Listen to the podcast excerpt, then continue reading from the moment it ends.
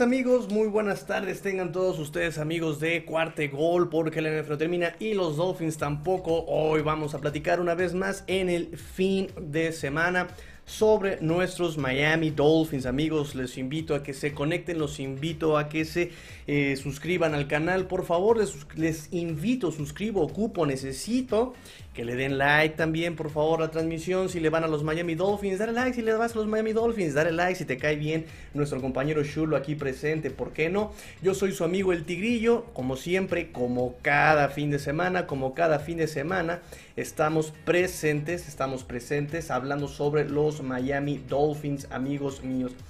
Hoy no es la excepción, hoy no es la excepción. Vamos a estar platicando una media horita aquí sobre los Miami Dolphins porque obviamente... Obviamente.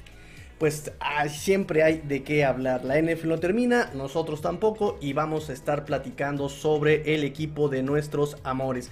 Eh, vengan los comentarios también, vengan los comentarios como siempre. Nos dice Eric Isamu Aguilar, Matsuo, Fins Up, Fins Up, amigos, Fins Up. Eh, mi señor Pagas de la Ciudad de México, excelente fin de semana, familia Dolphins, excelente fin de semana, porque además hoy hay Fórmula 1. Bueno, este fin de semana hay Fórmula 1 en nuestro Hard Rock Stadium. Nuestro, como si yo hubiera pagado también este, por las remodelaciones y la compra del estadio, ¿verdad? No me importa. Es nuestro estadio, el, estadio del Hard Rock Stadium. Eh, saludos Luis Borja, saludos amigo Luis, ¿cómo estás? Espero que estés eh, bien. Pachuca presente. Perfecto, amigo, perfecto. Eh, vamos a seguir platicando sobre los Miami Dolphins. Entonces, el día de hoy tengo justamente eh, para el día de hoy un programa basado en sus cartitas, en las cartitas que me mandaron este, esta semana. Son preguntas muy interesantes, son preguntas en verdad muy interesantes las que hicieron en, la cuenta de Twitter, con la cual les se las recuerdo. Arroba cuarta y gol dolphins, arroba cuarta y gol dolphins, arroba cuarta y gol dolphins. Se las recuerdo amigos míos, para que se suscriban, para que le den like, para que estemos ahí siempre, por favor, en constante comunicación, platicando de los dolphins. Y una vez hecho ya el protocolo, ahora sí vamos a platicar ah, también nos dice acá Vlad Lupsea. Hola, hola amigo Vlad. Ah, hola, hola, hola amigo Vlad. Vamos a platicar entonces, amigos, sobre los Miami Dolphins. Vamos con la primera pregunta, si no les parece mal. Vamos con la primera pregunta, la cual la tengo por acá apuntada. Aquí está. Nos dice nuestro amigo Axel, nos dice nuestro amigo Axel el día de ayer, ¿qué se hace con el cap space restante? Eh, visto que parece eh, no haber intención de los Dolphins en seguir sumando línea ofensiva, ¿cuál es el mejor jugador disponible que Miami le pueda interesar? Una pregunta muy interesante, es una pregunta en verdad muy interesante. y aquí se los vamos a responder. Fíjense de una manera muy breve, sinceramente. Vamos a platicar de una manera muy breve qué onda con el salary cap. ¿Qué pasa con lo que no se gasta? Bueno, a partir, a partir de, si no mal recuerdo, el 2014, por ahí de esos años, antes de ese año los equipos tenían el salary cap y lo que no se gastaban eh, simplemente desaparecía. Si yo tenía 100 millones de dólares y me gastaba 50, los otros 50 simplemente desaparecían. Em, eso cambia eh, porque también, ya sabe, ¿no? La cuestión del tanking, ¿no? Ay, pues es que si no gasto, pues pierdo, ¿no? Entonces, pues mejor no gasto, de todas maneras no pasa nada con ese dinero. A partir de esos años eh, cambia la regla y ahora los equipos para empezar están obligados a gastar el 89% del salary cap. A partir del último contrato colectivo me parece que la cifra cambió a 90%. O sea, los equipos están obligados por regla a gastarse el 90% del salary cap. Y en conjunto toda la NFL tiene la obligación de juntar un 95% del salario. Eh, tiene que ser gastado. 95% de todos los equipos. El 90% por equipo tiene que ser gastado. Lo que te sobre eh, se acumula para el próximo año. Solamente para el próximo año. Ahí sí, obviamente lo tienes que gastar el próximo año. y esto se le conoce, muchos le conocen como el carryover o el rollover también, muchos le llaman así al rollover.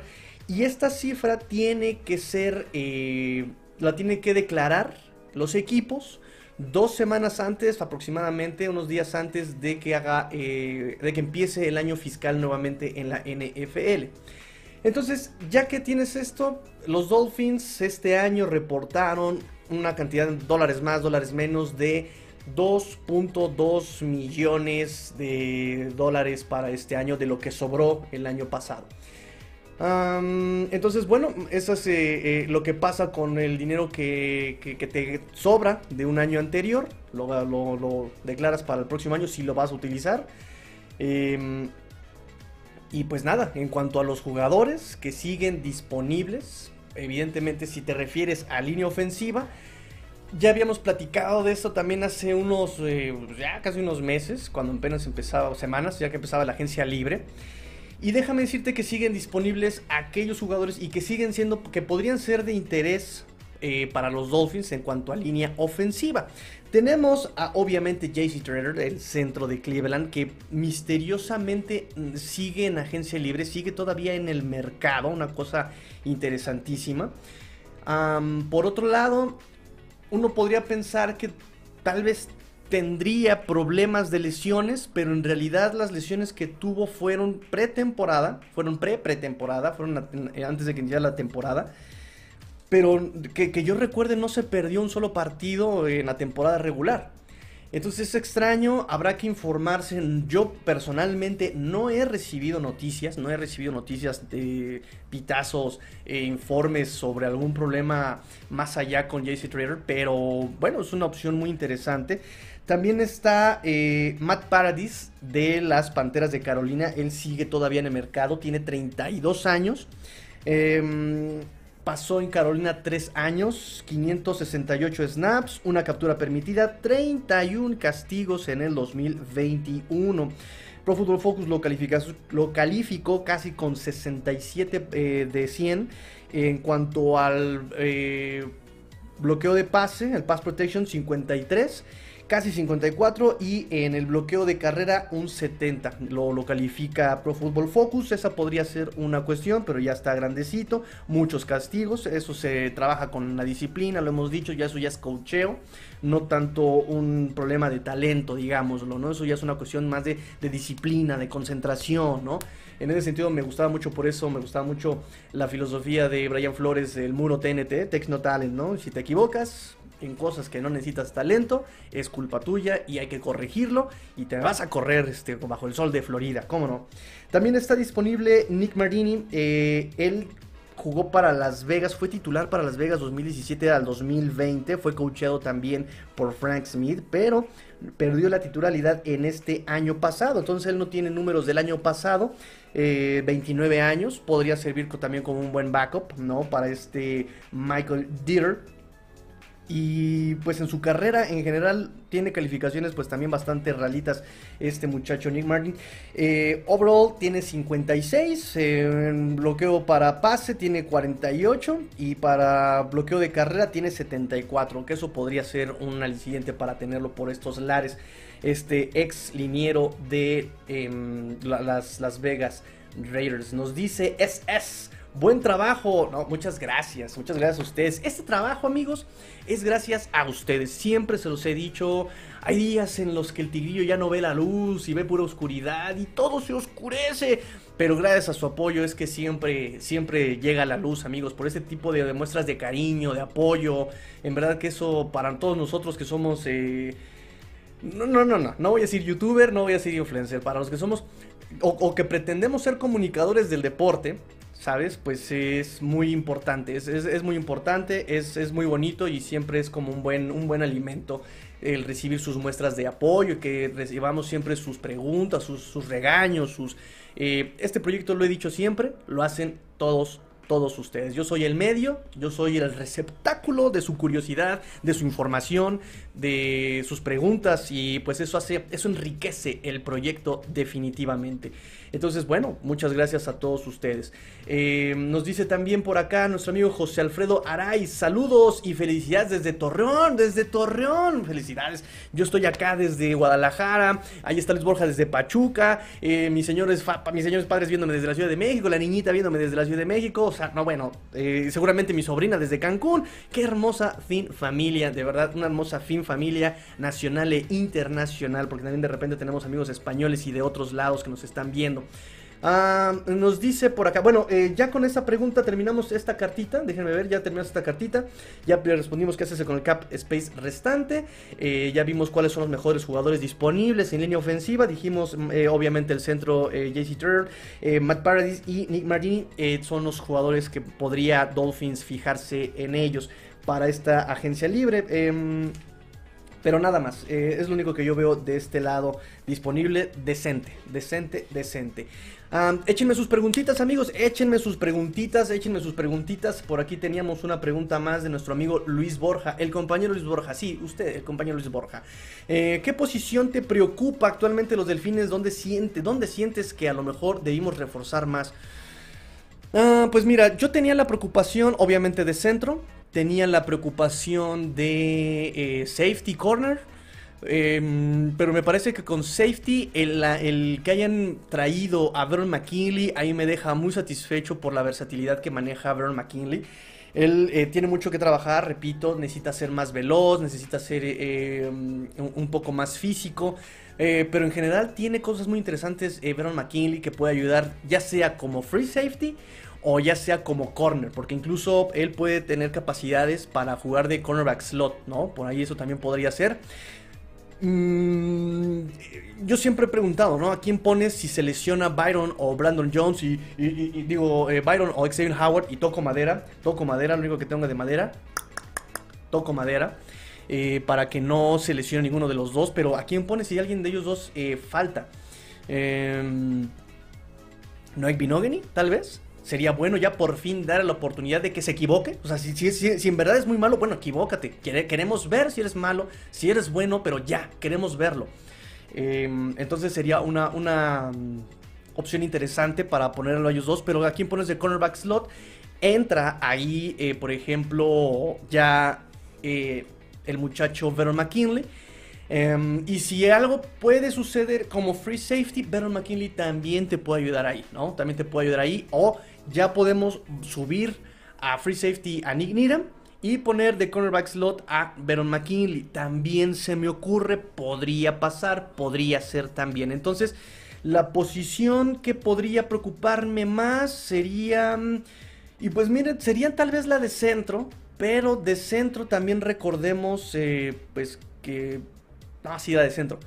Porque te iba a decir, eh, de centro ya tenemos a Ty Cleary, pero Ty Cleary sabemos que es un proyecto a largo plazo, hay que ver qué tanto puede eh, aportar al equipo, ¿no? Él, llega como undrafted free agent, no es una persona, no es un, prospecto alto, no, no, no, no es un prospecto alto Ty McCleary. Puede funcionar exactamente como un backup simplemente, puede funcionar como un backup. Eh, y ver, por ejemplo, también dónde puede ayudar más Robert Jones. Robert Jones también demostró capacidades, cualidades eh, versátiles, ¿no? No lo podemos manejar a lo largo de la línea.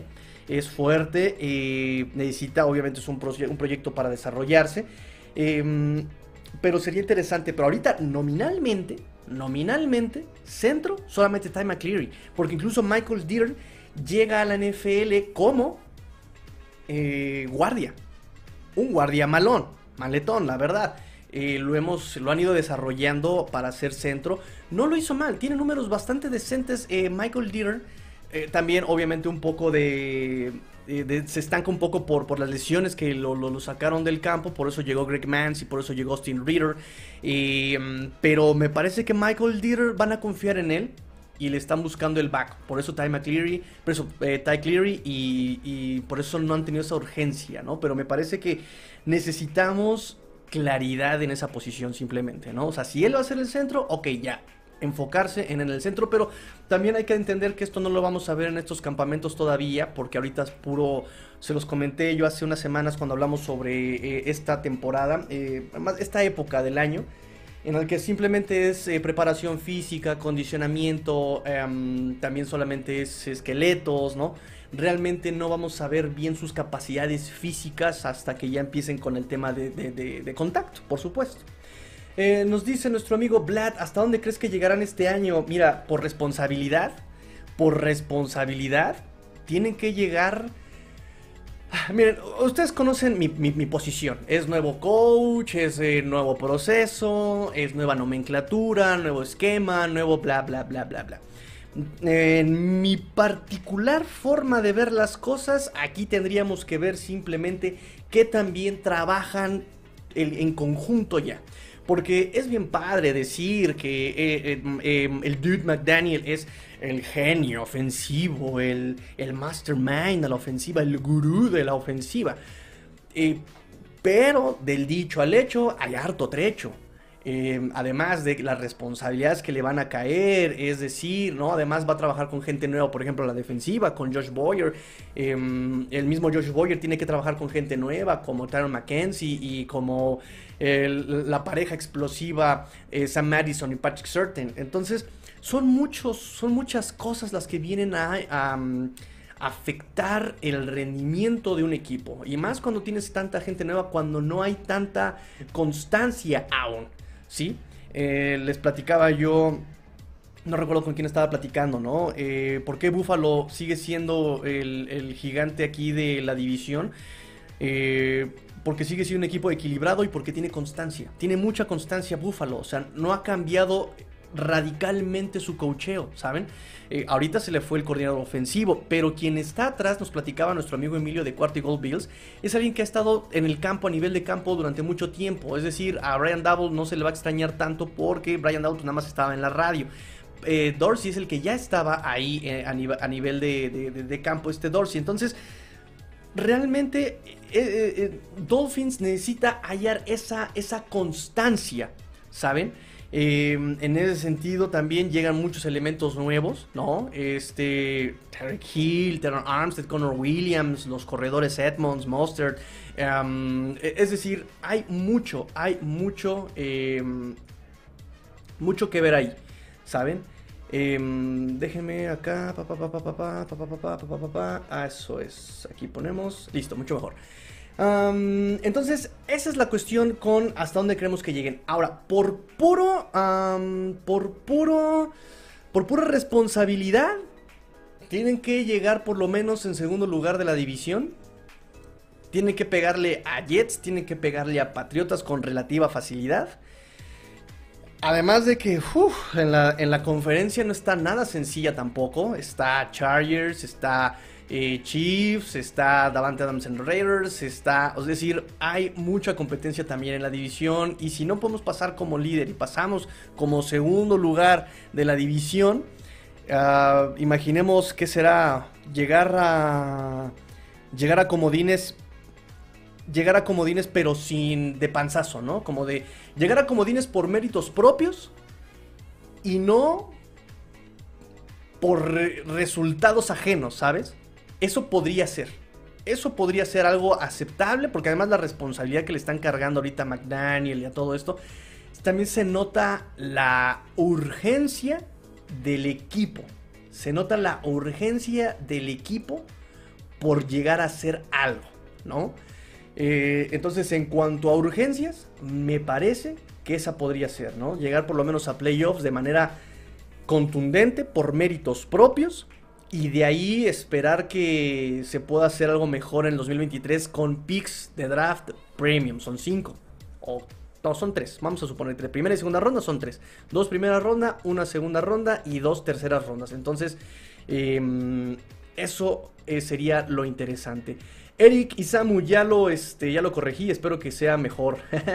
este, espero que también te haya contestado a ti, amigo Vlad. Vámonos para el otro lado. Ya te respondimos a ti, amigo Luis Borja. Nos dice Juan Pablo, ya llegué, bienvenido. Saludos desde Puebla, Yamil, bienvenido. Saludos desde Puebla, perfecto. ¿Cómo nos caería Melvin Ingram? Ah, claro que nos caería bien. Nos caería muy bien Melvin Ingram, aportando obviamente experiencia. Ya no es tan contundente como otros años, digámoslo. Ya también estuvo rebotando, por ahí pasó de Chargers a Steelers, de Steelers a Chiefs. En Chiefs logró tener eh, eh, esa, esa, estabilidad que buscaba Melvin Ingram. Tuvo su juego de revancha, si no mal recuerdo, con los Pittsburgh Steelers o contra Chargers. No, contra Chargers.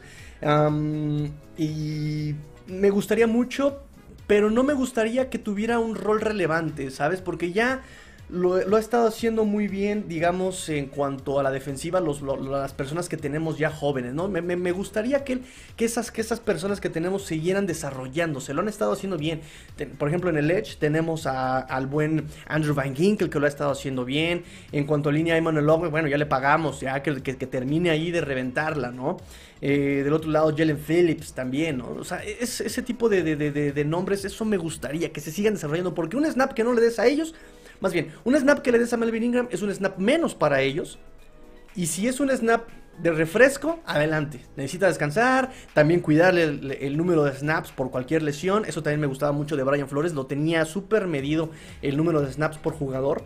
Em, y si solamente, si, fuera algo así, me gustaría mucho. Entonces sí, pero que no tuviera un papel relevante. Ya, ya a estos muchachos les ha costado, lo han ido haciendo a pesar de los pesares, a pesar del cocheo, a pesar de los problemas extracancha, a pesar de todo, han ido desarrollándose. Entonces me gustaría que siguieran en ese sentido.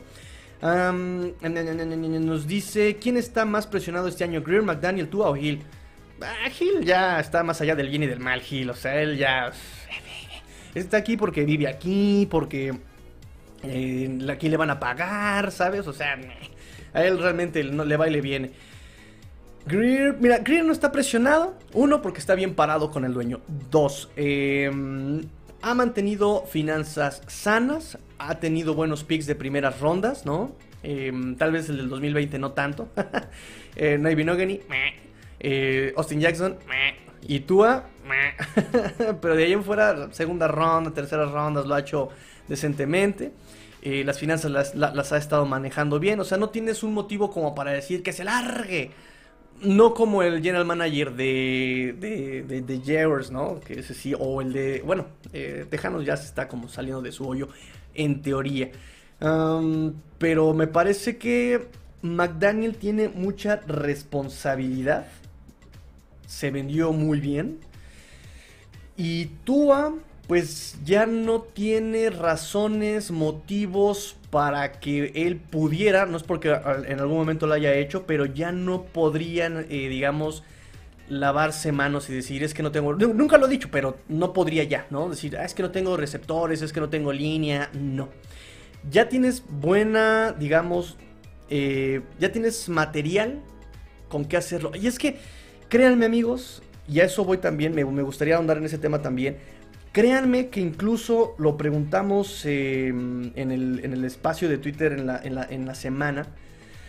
Si con, este si con el roster del año pasado, perdón, si con el roster de este año jugáramos el año pasado hasta donde hubiéramos llegado, yo les hubiera dicho que tampoco tan lejos, porque hubieran puesto a Teron Armstead a jugar de running back y hubieran puesto a Tua a querer lanzar largo y hubieran puesto, o sea, a Tariq Hill a querer eh, ser eh, también eh, a bloquear, ¿saben? O sea, hubieran hecho estupideces como esas, ¿saben?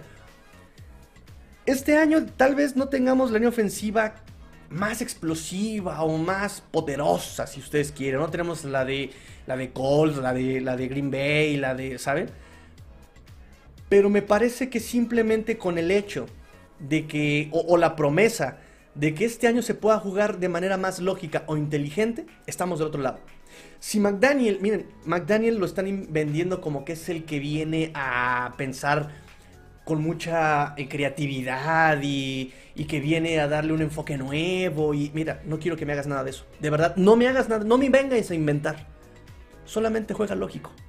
Solamente usa las piezas que tienes como debes. No quieras que el caballito quiera comer como alfil, no quieras que el peón quiera moverse como, como reina, como dama, no. Si tienes tales jugadores, úsalos en las características que mejor les convengan. Se llenaron la boca este cocheo del año pasado de poner a las piezas a los jugadores en el lugar donde tengan mejor, mayor oportunidad de éxito. No lo hicieron. Quisieron forzar el pase largo. Con una línea ofensiva así, es un crimen. Ahora viene McDaniel con una ofensiva, con una ideología, una filosofía de West Coast Offense que tendrá sus propios, eh, sus, propios, sus propias maneras de trabajar. Pero en teoría, con el roster del año pasado se podían hacer cosas interesantes. Con este roster se pueden seguir haciendo cosas muy interesantes. Entonces, me parece, desde mi punto de vista, que eh, la presión recae en McDaniel, en su staff eh, de cocheo en teoría, en papel, son buenos elementos. elementos con mucha experiencia. Frank Smith, coordinador ofensivo, que también fue especialista en juego terrestre, en, eh, línea ofensiva, Matt Applebaum desarrollando jugadores, eh, Johnny Embry que ha desarrollado también muchos jugadores, es decir, en todos lados tenemos eh, el, mismo Wes Welker, que, que, Divo Samuel le chulea y le agradece el desarrollo que tuvo a Wes Welker. Entonces, en teoría tenemos buenos elementos, individualmente tenemos buenos elementos, vamos a ver cómo, se, cómo trabajan juntos. Y ojalá en la táctica logren trabajar de una forma lógica, sin inventar. Si vas a utilizar West Coast Offense, que me parece indicado para el, roster que tenemos, un coreback preciso, un coreback con un release muy rápido, un coreback que asegura la pelota, un coreback móvil si es necesario, un coreback eh, con un, un, buen ball placement, receptores muy versátiles que pueden jugar en vertical o pueden jugar en corto, eh, running backs del mismo calibre, em, o sea, puedes desarrollar ese esquema con este, con este equipo. No inventes. No lo inventes. Nada más no inventes. Usa la lógica. Juega inteligente y estás del otro lado. Entonces me parece que la presión sería de McDaniel. Porque él es el que está al frente de todo esto. Repito, yo ya sé hasta dónde va a llegar Tua. Yo ya sé qué capacidades tiene Tua. Yo ya sé que él no es para lanzar fuerte o para lanzar alto. Yo ya sé que él no va a ser un Rambo. Eso voy. A lo mejor él no es un Stallone, no es un Schwarzenegger, a lo mejor es un Van Damme. Entonces no le voy a pedir que me cargue la ametralladora o la bazooka. No, pero sí le voy a pedir que me dé de caratazos en la película. ¿Sabes? El cocheo del año pasado me quería poner a Van Damme a cargar este bazookas, ametralladoras. Y también quería que, hiciera eh, actuaciones dramáticas. No, men, es Van Damme. O sea, no es un DiCaprio, no es. No, es un Van Damme. O sea, él no sabe actuar. Él sabe dar patadas, nada más. ¿saben? Entonces, eh, sí, Tua tiene armas para todo, pero dependerá de McDaniel que le den el buen esquema para esto. Perdón, ya me extendí en esta, en esta, en esta pregunta. Ah, saludos Orson, saludos Orson, amigo Orson de Cuarto Gol. Bengals, dense, eh, amigos Bengals que nos estén viendo, dense una vuelta por Houday Nation eh, con el proyecto de nuestro buen amigo Orson. Le está metiendo unas ganas y él también conoce perfectamente al equipo de moda. en todos los sentidos, tú estás en un Prove It Year. Sí, sí, por supuesto, por supuesto. Pero también dale con qué. O sea, no quieras eh, decirle al albañil, hazme un, una capilla sixtina con yeso, ¿sabes? Y una pala. Ya le diste un, buen mármol, ya le diste un buen cincel, ya le diste un buen arquitecto. Bueno, ok, ahora vamos a trabajar con esto dale unos buenos planos a este men. Es talentosísimo. Bueno, ahora trabajen en conjunto. Ese es el punto. Ese es el punto. ¿Sabes? Em, ¿Qué más tenemos por acá? ¿Qué más tenemos por acá? Saludos Alfonso Montano, saludos Tigrillo, Pecho Aqua y Naranja, como no, saludos amigo Alfonso, bienvenido, bienvenidos, échenme sus comentarios amigos, estamos casi por terminar, creo que este, ya también tenemos la tercera práctica de, de la Fórmula 1 en Miami. Em, vamos con la siguiente pregunta de nuestro amigo Sergio Martínez Lorenzo. Todo el mundo le pone presión a Tua, ya lo platicamos ahorita, este año porque supuestamente tiene las armas que necesita. Pero en mi opinión, todavía la offensive line está muy floja. A lo sumo llegará a ser top 20 en la NFL. De 5 jugadores de línea ofensiva, 3 son malos. Y a eso le sumas que no hay reemplazo. Ok. Fíjense muy bien en esto muchachos porque también lo estuve eh, revisando el día de hoy. Y esto de verdad eh, espero que les ayude en cuanto a entender el juego de, lo que viene el próximo año. West Coast Offense. Acuérdense de la historia de Walsh, de la West Coast Offense, que se le lesionó el coreback que tenía con una bazuca de brazo. Tuvo que eh, venir a reestructurar la ofensiva con un coreback reemplazo, ¿no? Que no tenía esa potencia, que de hecho no tenía fuerza, ¿no? Entonces, entonces pero tenía, era, muy, era muy preciso. ¿Les suena familiar? ¿Les suena familiar un poco? Ok. Entonces, tuvieron que empezar eh, a modificar las ofensivas y nace la West Coast Offense. Una West Coast Offense que se maneja como una filosofía. Ojo con la línea ofensiva. Se maneja como una filosofía, una ideología. En estas ofensivas eh, son de pases cortos, pero bien colocados. Pases que van, eh, utilizas a todos como receptores y tratas de hacer un tipo spread offense, ¿no? Como de abrirlos, de aprovechar trayectorias que abran el campo, que abran. entonces, todo, por eso les decía, todo, todo aquí viene a encajar en este roster. Ok, la línea ofensiva. La línea ofensiva no necesita, para este tipo de ofensivas, que es lo que yo les decía, la presión no viene, no vienen a quitarse la tuba. La presión se la vienen a quitar a, la línea ofensiva con este esquema. ¿Por qué? Si vamos al juego de pase, la línea ofensiva en, en este tipo de jugadas que son jugadas rápidas, la West Coast Offense necesita eh, jugadas, o más bien eh, ejecuta jugadas de tres pasos, de cinco pasos, no más de siete. ¿Saben? Entonces son jugadas de 1, 2, 3, ya no tengo la pelota. 1, 2, 3, leo, leo, ya no tengo la pelota. 1, 2, 3. Esos son los tipos de jugadas de la, de la tradicional West Coast Offense. Jugadas en corto, jugadas rápidas. Entonces la línea ofensiva no necesita mantener el contacto durante mucho tiempo. En el bloqueo de pase, simplemente eh, se manejan dos tipos de bloqueo en pase, que es el slide y, y aquí en México le llaman normalmente copa. Bloqueo de copa es el que vemos normalmente, ¿no? Nos echamos para atrás y vamos este, buscando, ¿no? los, primeros tres linieros se ocupan del front 7, los, los, tackles se ocupan del edge, si hay un tight end te ayuda con el edge, ¿no? Y todo el mundo envolviendo, haciendo justamente una copa. Bueno, invertida, por supuesto, ¿saben? Entonces, para la línea ofensiva no necesitas ese tipo de jugadores que mantengan el contacto todo el tiempo aquí, porque Aaron Rodgers está derivando y Aaron Rodgers está buscando a Devante Adams en unas 50 yardas. No, es uno, dos, ah, ya no tiene la pelota, ya se hizo la jugada. Es así de simple. No, por eso digo, no, no, la, la presión no se la quitan a todas, se la están quitando a la línea ofensiva. El slide es un poquito más complicado de explicarles. Necesito pizarrón. Ya con esta, con esta chulada de cámara y con esta chulada de. Ya, ya podría hacer un poquito más de, de, pizarrón. Pero la línea ofensiva no necesita tanto. Ahora, ojo con esto que es característico de la West Coast Offense. Tus running backs, tus tight end y tus fullback se convierten en bloqueadores. Con la versatilidad de que también van a salir a pase. ¿Cómo es esto? ¿Se acuerdan el año pasado cómo Brian Flores y la defensiva hizo una genialidad con los Ravens de Baltimore? De Baltimore, saludos a Enrique Garay. Con Lamar Jackson. Tenías a Jerome Baker. Disparaba por contra, contra el quarterback. Y si era tomado por alguien, si, si alguien lo bloqueaba, en lugar de seguir presionando, se botaba pase. era una genialidad. Aquí la West Coast Offense hace lo contrario en la, ofensiva. Fíjense muy bien, amigos. Yo tengo mi fullback, tengo mi tight y tengo mi running back. Se les ha asignado una zona para bloquear. El gap A, B o C. Si yo llego a bloquear, pero sí, a bloquear, a sellar ese hueco para que no pase el defensivo, viene el linebacker y no dispara, entonces el jugador ofensivo sale a pase. Fíjense, qué cosa tan inteligente. Yo fullback estoy en mi posición, salgo a bloquear, mi bloqueador, mi, defensivo no viene a presionar al coreback, salgo a pase.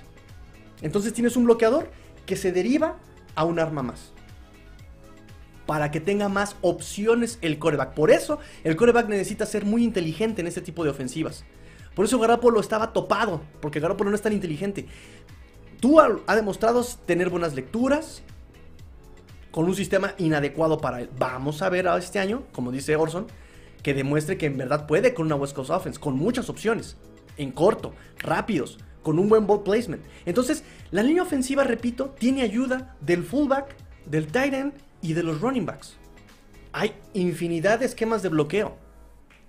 Pones a tu quarterback en bajo centro, pones en T a, tu, a tu running back, a tu fullback o a dos running backs. Y imagínense, ellos van a bloquear, ayudar al, tackle o al tight a, proteger, a, cubrir, a bloquear a los edge. Pero si el edge simplemente silla hueco, ¿no? Porque también es una, maniobra a la defensiva. Yo estoy en mi posición defensiva, sale la jugada, pup, pup, pup, nada más sello el hueco. No estoy disparando al coreback, nada más aquí sello, sello, sello el hueco. No estoy disparando al coreback, no estoy presionando al coreback, ok, entonces salgo a pase.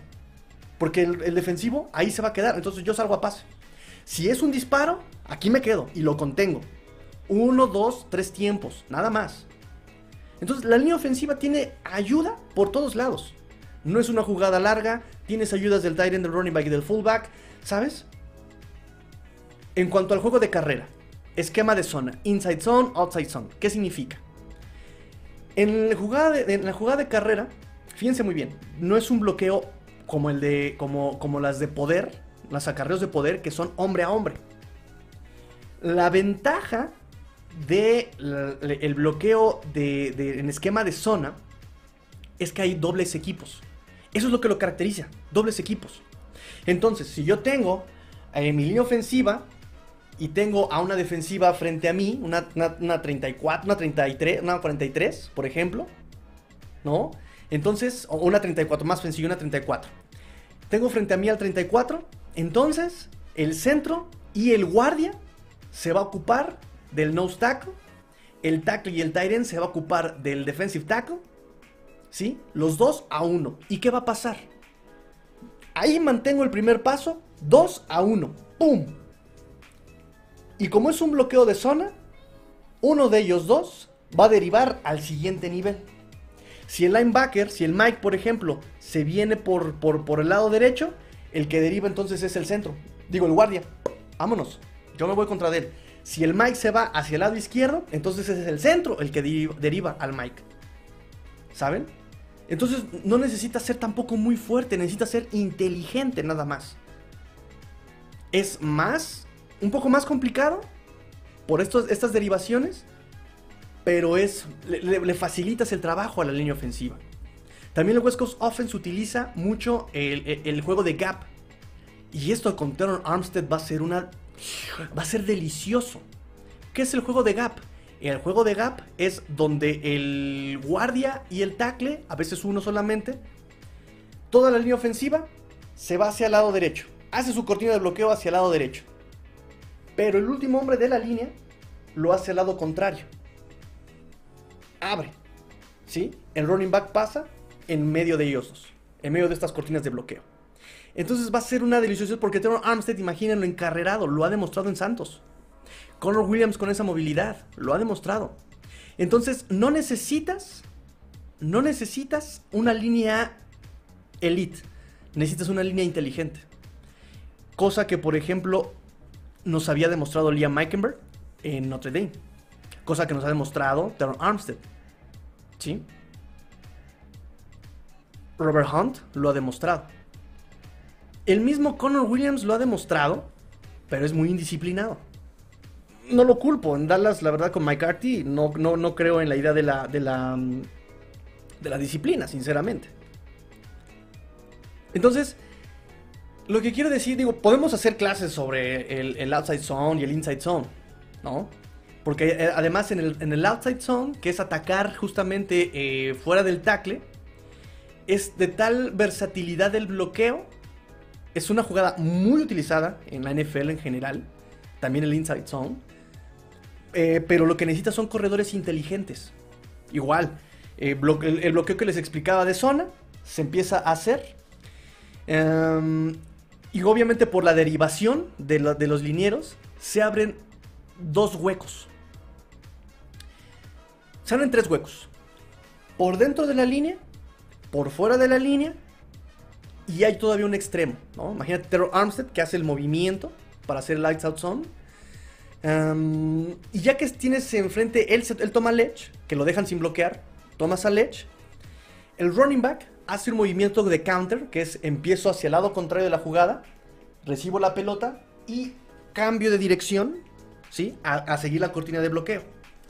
Entonces el running back en ese momento tiene que decidir si corto atrás de la línea o sigo al tackle. Ya que estás siguiendo, ya que decidiste seguir al tackle, entonces ahí decides, ni siquiera necesitas un bloqueo agresivo. Solamente como en básquetbol, nada más es hacer ahí este... ¿Cómo le llaman? Nada más hacer así el, poste. ¿No? ¿Por qué? Porque si yo, Trevor Armstead, que ya derivé, estoy corriendo, tengo aquí al Edge, si el defensivo está muy afuera, lo termino de sacar. Le estoy entregando la espalda al corredor y él tiene que pasar por atrás de mí. Si el defensivo está muy adentro, lo termino de meter. Le estoy, eh, le estoy dando la espalda a mi running back y él va por fuera. Cosa que Miles Gaskin le, le costó mucho trabajo el año pasado, pero Edmonds tiene una lectura muy veloz. Es muy incisivo. Sabe hacer esos cutbacks. Entonces, y repito, el, liniero no necesita meter y someter al defensivo. Simplemente estorbarle. Porque el running back está atrás de él. Nada más necesita una centésima para que el, running back decida. Si el running back se tarda en decidir, bueno, en ese momento la jugada está perdida.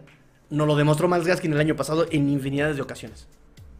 Entonces, más o menos eso es lo que vamos a ver con la West Coast Offense, que son como las bases de la West Coast Offense.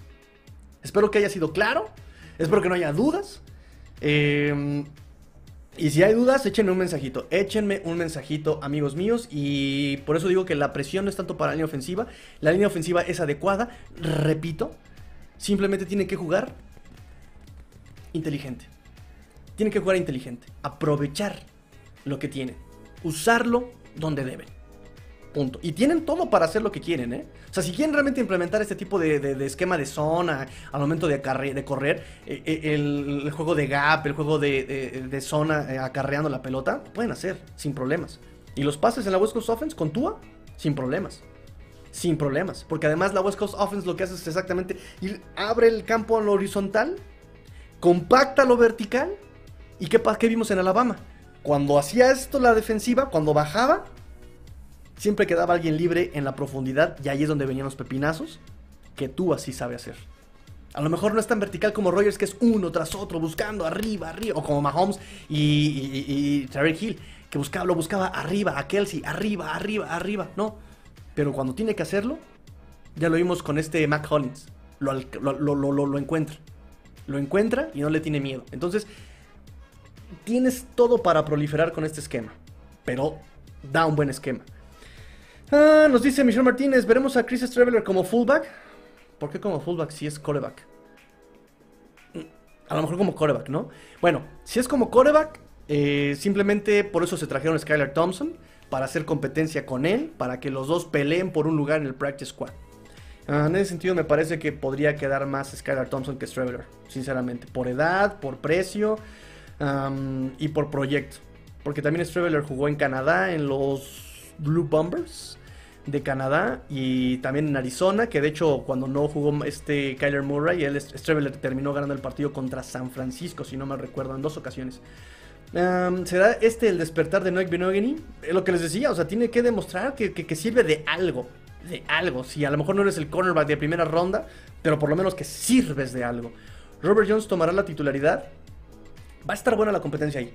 Va a estar buena la competencia. Me gustaría ya ver eh, justamente esa, mm, esa competencia en la línea ofensiva. Porque se presume que va a ser Terrell Armstead, Connor Williams, obviamente Michael Dieter, Robert Hunt y la competencia que queda va a ser aquí. A lo mejor también como guardia izquierdo. Como guardia izquierdo podría ser la competencia. Ahí podrías meter a a Liam Austin Jackson y el tackle eh, derecho también va a ser muy interesante esa competencia porque tienes a todos los demás. A todos los demás tienes a Solomon King, bueno, Solomon King es más como guardia. Pero Robert Jones lo puede, puede, puede competir por un puesto en, como tackle derecho. Kellen Dish, este agente libre no drafteado. Y tenemos ahí a varios, eh, varios proyectos que, no sé si. Bueno, a lo mejor con Matt Applebaum podemos ver algo. Tenemos al segunda ronda de, Panthers, eh, Greg Little. Uh, Coleman fue drafteado en séptima ronda. Eh, Adam Pankey. El, Adam, Pankey ya tiene experiencia, fue el sexto hombre de línea en 2020 y 2021, por ahí dos, tres veces. Y también otro proyecto, Blaze Andrews. Entonces, también por ahí tenemos otro, Keanu Smith también son, son, son proyectos eh, interesantes para, hacer tackles o tal vez este, backups. Por eso así como que no hay reemplazos. Hay bastantes y me parece que podemos hacer buenas cosas con ellos. Y, si Matt Applebaum cumple con sus, con sus expectativas, podemos hacer buenas cosas. Ya estamos por terminar, amigos. Estamos por terminar. Vamos a ver qué nos dice aquí Orson. Le'Veon Bell era el rey de esos cutbacks porque también era paciente. También, si la jugada no estaba desarrollándose, él era paciente y esperaba atrás de su bloqueo. Era, impresionante ver cómo estaba atrás del bloqueo, esperaba, se abría el hueco y explotaba. Pues, una bestia. Y yo digo, Orson lo sabe porque ahí en Bengals lo tenía que ver dos veces al año. Es una bestia, eh, Levon Bell, justamente en ese sentido de la paciencia que tenía y de cómo cortaba al momento de hacer la lectura. Impresionante, como diría nuestro buen amigo eh, el, el Saguiño, impresionante. Y vamos a terminar rápidamente muchachos, vamos a terminar, gracias por sus comentarios, vamos a seguir. Pronto conoceremos el calendario, 12 de mayo. No se desconecten, denle like a la transmisión, denle like aquí si ya quieren que este, veamos quién es el, eh, calendario. De hecho, los Dolphins por ahí tenían 10 eh, enfrentamientos de los más interesantes. Déjenme, déjenme ver aquí este, los rivales. Pero estaba yo viendo, tenemos eh, rivales y enfrentamientos muy, muy interesantes. Déjenme ver aquí los rivales bien, bien, bien, bien. Para empezar, tenemos el de... Mm, contra, contra Steelers. la venganza de... la venganza de, de Brian Flores, ¿no? Déjenme ver qué más tenemos. Obviamente contra Patriotas, obviamente contra Bills, porque contra Patriotas tenemos que, contra Bills tenemos que vengarnos de las palizas que nos han dado. Ah, contra Patriotas, ver si podemos continuar, ¿no? Este, romper esa racha contra los Patriotas que, que tenían contra nosotros. Ya hemos este, ahí puesto un golpe de autoridad. contra Pittsburgh, contra Cincinnati para ver el Joe Burrow contra Tua. ¡Qué emoción! Saludos Orson, saludos. Va a estar bueno ese enfrentamiento y tenemos que hacer transmisión. Tenemos que hacer transmisión de ese partido juntos, amigo. ¿eh? El año pasado, tanto Orson como yo estábamos haciendo transmisiones en vivo de, nuestro, de los partidos en nuestros respectivos canales. Tenemos que hacer un crossover con esta transmisión, amigo, amigo Orson. Uh, ya me la estoy saboreando. Amigos, no se desconecten. Denle suscribir que se vienen cosas bien padrísimas. Denle suscribir y activen la campanita para recibir notificaciones de todo lo que estamos haciendo en Cleveland por la cuestión de Deshaun Watson, ¿no? También si es que libra la suspensión. Em, contra Chargers, obviamente tú a Herbert, también ese va a estar bueno. Tenemos que invitar a nuestro amigo Luis Chávez. Em, y, bueno, contra Detroit, ¿no? Por esa situación de que escogieron a Adam Gates sobre Dan Campbell, ¿no? Por ahí este, en el 2016. Pero bueno, son, son, son, son enfrentamientos muy interesantes. Ya 12 de mayo tendremos el calendario. Ah, nos dice Luis Borja, ¿cuándo nos convendría enfrentar a Bills, Pats y Jets? A Jets cuando sea. a Pats eh, sería bueno como el año pasado, ¿no? Terminar, terminar este, contra ellos. Y obviamente contra Bills siempre es necesario antes de que llegue el invierno, por obvias razones de visitarlos todavía en otoño sería lo indicado, porque visitarlos en invierno ya vimos que es muy complicado, no solamente para los Dolphins, para todos. Y los Dolphins está el agravante de, ya saben quién, ¿no? Ah, Alfonso Montano, ¿vieron el casco del, hermano Daniel Ricardo? Todos están llevando buenos cascos. Incluso Max, Max, Verstappen llevó cascos también de Miami. El trofeo de, esta, de este Grand Prix va a ser este, también muy, muy Miami. O sea, el estuche es color aqua. Aqua Dolphin. Aqua. Sí, Aqua Dolphin. Y el, em, el trofeo es así como el Vince Lombardi, pero arriba tiene la tapa del techo del Hard Rock Stadium, ¿no? Que es así la, plataforma y las cuatro, los cuatro postes, los cuatro, este, ahí monolitos, no sé cómo llamarlos, eh, obeliscos que tiene el estadio. Ah, y por último, Tigrillo, dicen que tú no es muy estudioso del plan de juego y luego mm, en, del pretexto del partido contra Titans. ¿No te preocupa? Tantas opciones que te brinda este sistema, en verdad es muy muy, muy versátil este sistema. Si es como para abrumar a alguien. En tanto el sistema de bloqueo. Estaba yo leyendo. De, hecho, para hacer este programa, amigos, tuve que leerme el, el, playbook de San Francisco de. Ay, ¿de, qué año fue? Bueno, lo, publicaron. Está en Miami. Está en internet. Está este, en PDF. Lo estaba yo leyendo. ¡Oh! Señor Jesucristo Redentor de las 15 llagas y los 15 playbooks qué locura de, esquemas de bloqueo y qué locura de trayectorias. Es una cosa, es como si estuviera yo leyendo así como la teoría cuántica de la relatividad en cuanto a la gravedad rotacional y no sé qué tanta cosa. Es una cosa impresionante también el esquema de, del West Coast Offense de San Francisco del ochenta y tantos. 85 em, me parece que, está publicado. Ah, es muy versátil. Digo, sabemos que McDaniel va a darle su toque, por supuesto, que es una característica de Oracle's Offense, que todo mundo le da su característica. pero, pero, pero, pero, pero, pero, miren, yo se los dije mucho tiempo. A Tua lo trajeron aquí a Dolphins no por sus capacidades físicas, lo trajeron por sus cualidades extracancha. Me parece que sí, sí, le afectó, sí estaba muy afectado, eh, afecta, afectó mucho su trabajo en cuanto a lo que estaba pasando alrededor de él.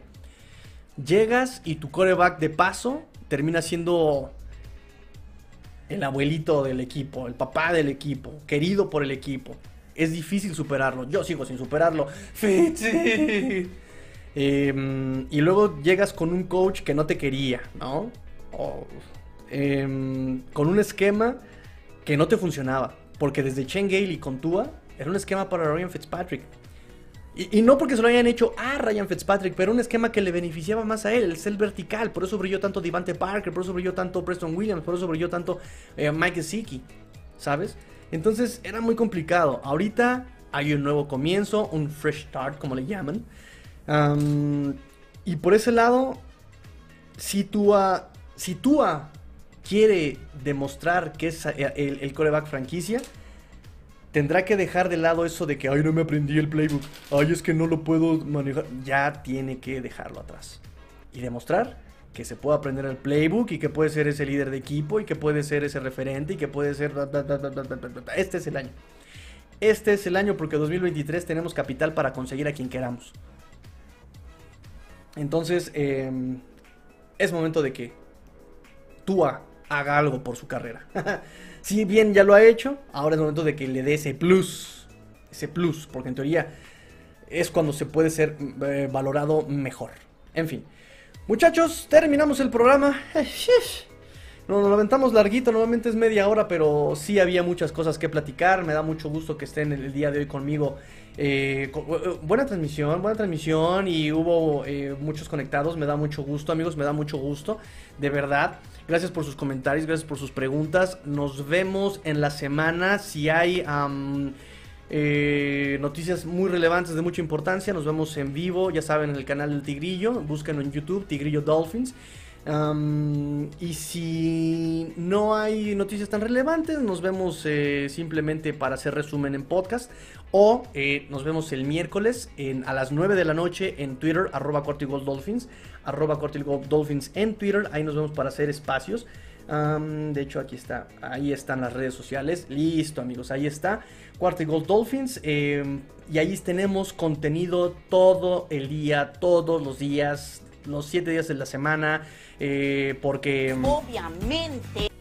Obviamente queremos enterarnos de lo que pasan con nuestros Miami Dolphins, amigos. Entonces, listo, me despido, pórtense mal, cuídense bien, sean el cambio que quieren ver en el mundo. Esto fue el fin de semana porque la NFL no termina y los Dolphins tampoco. Fins up. Tigrillo fuera.